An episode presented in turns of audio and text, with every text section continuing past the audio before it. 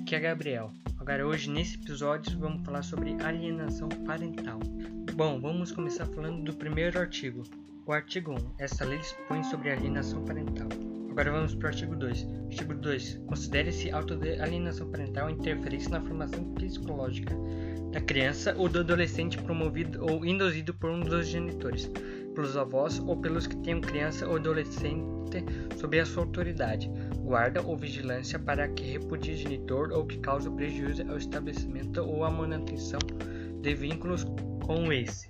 Agora o artigo 3. O artigo 3 é a prática de ato de alienação parental, fere o direito fundamental da criança ou do adolescente de convivência familiar saudável, prejudica a realização de, de afeto nas relações com o genitor e com o grupo familiar, constitui-se abuso moral contra a criança ou adolescente e descumprimento deveres inerentes à autoridade parental ou decorrentes de tutela, da, de tutela ou guarda. Agora vamos para o artigo 4. O artigo claro, declarado indício de ato de alienação parental, requerimento ou de ofício, em qualquer momento processual em ação autônoma.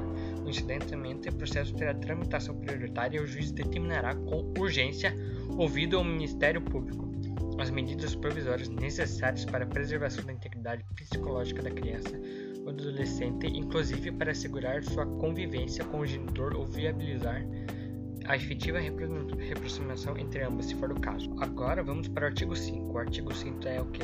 É o havendo início da prática de ato de alienação parental em ação autônoma ou incidental. O juiz, se necessário, determinar a perícia psicológica ou biopsicossocial.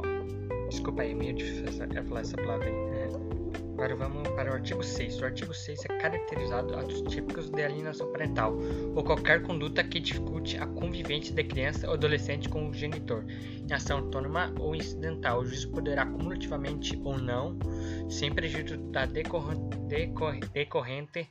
responsabilidade civil ou criminal, e dentro a utilização de instrumentos processuais aptos a inibir ou atenuar seu efeito segundo a gravidade do caso. Agora vamos para o artigo 7. O artigo 7 é a atribuição ou alteração da guarda a dar-se é a por preferência ao genitor que viabiliza efetivamente a convivência da criança ou adolescente com outro genitor nas hipóteses em que seja inviável a guarda compartilhada. Agora vamos para o artigo 8. O artigo 8 é a alteração de domicílio da criança ou adolescente é irrelevante para a determinação da competência relacionada às ações fundadas em direito de convivência familiar, salvo se decorrente de consenso entre os genitores ou de decisão judicial.